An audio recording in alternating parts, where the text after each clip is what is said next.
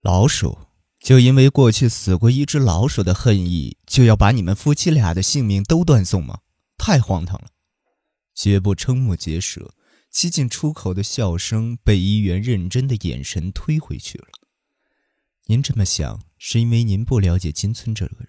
小时候，金村知道是我杀了老鼠后，立刻就挥刀砍了过来。医员踌躇了片刻，挽起右手上的袖子。手臂上残留着旧伤痕，很像英文字母 L。如果没人制止他，我真的会没命。每次见到这道伤疤，我都会想起那家伙当时的眼神。走上社会，再次重逢的时候，我们都显得云淡风轻，但我一直很害怕他的眼神，而他一直用当初的眼神盯着我。我在各方面都帮了金村不少忙，也正是因为这件事。惹眼的伤痕处，肤色也有所不同，像一只动物依附在医员的手臂上。而事实上，金村源自孩提时代的杀意，经历了将近三十年，或许依旧在这道伤痕中存活着。绝不想起了金村装医的照片，他的眼睛没有颜色，仿佛是透过一个小孔窥探外界，没有表情，十分冷酷。让人觉得背后藏着些讳莫如深的秘密，那秘密也许就是因老鼠被医员所杀而产生的绵延不绝的杀意。当我得知受害人的脖子上缠着铁丝的时候，就断定凶手是金村了。他的目标不是别人，就是为了要我和我老婆的命。医员说到这里，抿住嘴唇，又像坦白罪状一样说道。是我把那家伙的老鼠用铁丝勒死了。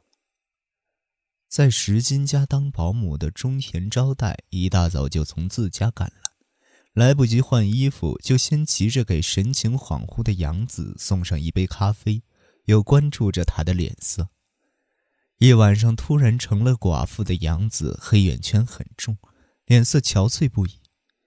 您不舒服吗？没什么。招待走出房间。心想，干脆直接找那个年轻帅气的刑警把事情都交代了吧。昨天搜查完房间要离开时，他说明天上午还会来的。其实招待也想先跟太太商量一下，但太太肯定会说别告诉警方。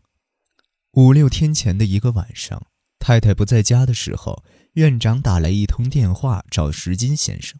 在电话里，先生小声说道：“。”您不必担心，就算那家伙手上真握着证据，也没法把我们的罪行公布出去，因为被人知道的话，反而是他自己头疼。他说的是什么事呢？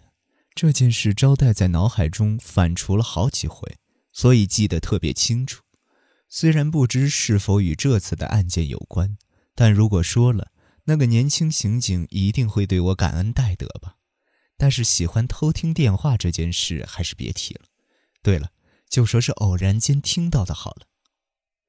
绝不并没有全盘接受医员的说法，而医员自己在最后订正了证词，说：“我可能是因为这件案子精神上受了太大的打击，说了一堆胡话。就算金村真的想杀我，或许也只是因为我推荐了一家不负责的医院，因而对我怀恨在心吧。”然而，医院的证词至少解释了受害人的脖子上为何会缠有铁丝，在这一点上就不能纯粹归结为医院的臆想了。况且，金村与医院约定明天晚上九点见面的地点是神宫外院，是个没什么人烟的地方，意在杀害医院的可能性相当大。总之，就算并非怀有杀意，明晚金村也会在那里现身。绝不立即叫来几名刑警，让他们准备好明晚九点在目标地点布防。伊远真夫面不改色地来到公司，推开了写着“社会部”三个字的门，熟悉的吵闹声钻进他的耳朵。他暗自庆幸自己不属于围堵警察局的那帮记者，如果派他去警察局门口，他就得负责这案子了。同事们正在他的办公桌旁聊着案件的传闻。谁都不会想到，他就与案件有直接关系。他已经拜托警方绝不要公布他的姓名。他一如往常的开始工作，中午十二点十分，他刚想站起身休息时，桌上的电话响，提起听筒，刚答应了一句：“喂，社会部。”话筒另一边的人就心领神会地说：“是我。”原来是金村。议员接着说：“等一会儿。”又转播交换台，让接线员把线路切换到会议室去。议员赶忙走出办公室。进入会议室，没开暖气的会议室里甚是寒冷，窗外满是冬日的阴云，给周遭盖上一层灰色。议员抓起房间一角的电话，说：“是我。”话筒中响起金村那熟悉的嗓音：“明天有点不方便了。”声音从我的嘴唇之间滑出，流淌进话筒，又传入大伯的耳朵里。大伯，抱歉，能今晚见面吗？今晚七点，我不论如何都想在今晚见你。没错，今晚总比明天好。趁那家伙还没有意识到的时候。他沉默了，犹豫片刻之后，他回答说：“那可不太行。为什么？有什么特别的安排吗？”“没什么。”但是，他的语气变了。他已经意识到铁丝代表着什么了吗？也知道我在杀了横柱和石金之后，接下来就要杀他了。我犹豫了一瞬间，还是决定赌他已经发现了一切。大伯，你已经察觉了吧？是我杀了他们。果然是你啊！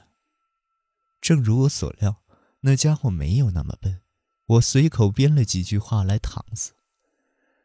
我是打算杀完人之后去自首的，但在去之前。我想把真实想法告诉你一个人，之后希望你能陪我一起去警局。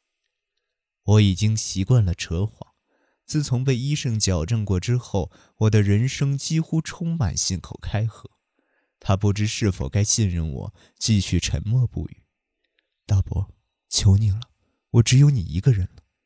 我用八岁时的语气说道。我想说服大伯的时候，总是会用上八岁时的语气。只要这么一央求，大伯就会稍稍面露难色，最终还是会接受我的提议。我明白了，大伯答道，和刚才不一样，他也变回了完全信任我的八岁语气。我仿佛能看到电话线另一边的他不知所措、揉着眼角的模样。自从宣誓重归于好之后，我们的关系就好得跟亲兄弟一样。我说晚七点在国会议事堂前面等他，就挂了电话。东京的天空暗沉沉的，随时都可能下雨。我看看手表，还有七小时。在蒙骗大伯的谎言中，只有一句是真的。我只想把真实想法告诉你一个人。今晚我要向他直抒胸臆，当然不是用言语，是用手。截至下午两点。绝部的耳中传入三条消息：第一条来自带着金村装衣的照片去医院询问的刑警，有好几个医院相关人员在近半个月里看见过貌似金村的男人在医院门口徘徊，金村有可能在监视院长和石金的行踪。第二条是来自最初为金村之妻做诊断的大学医院的教授，他作证说，以患者的症状。就算在大学医院就诊，结果恐怕也不会变。这么说，横住医院似乎完全无需对金村之妻的死负任何责任，而金村只是凭着无根无据的怨恨在作案。关键的问题在于第三条，在石金家帮工的十八岁保姆说，几天前的晚上听到石金在电话里说了一些话。边吃着迟来的午饭，边听年轻刑警报告此事的绝步，不禁放下筷子，双臂交抱在胸前。石金在电话里称呼那家伙的人应该就是凶手，但眼下也说不准。他还说凶手没法把横柱的罪行公之于众，那么，所以他才说了不必担心。这个罪行指的大概是医疗事故吧？凶手掌握了关于事故的明确证据。可是，一旦公开，凶手自己也会陷入不利情况，是这样吧？没错，只要保姆没记错的话。年轻刑警点点头，又学着绝步皱起眉头来。不知不觉下起了细雨，让四面八方刚点亮的霓虹灯泛出彩色的光晕，将在雨后不久到来的黑夜，一定会遮掩住今晚七点在市中心一隅发生的另一起凶案。我缓缓看了看手表，下午四点二十分，还有两小时四十分钟。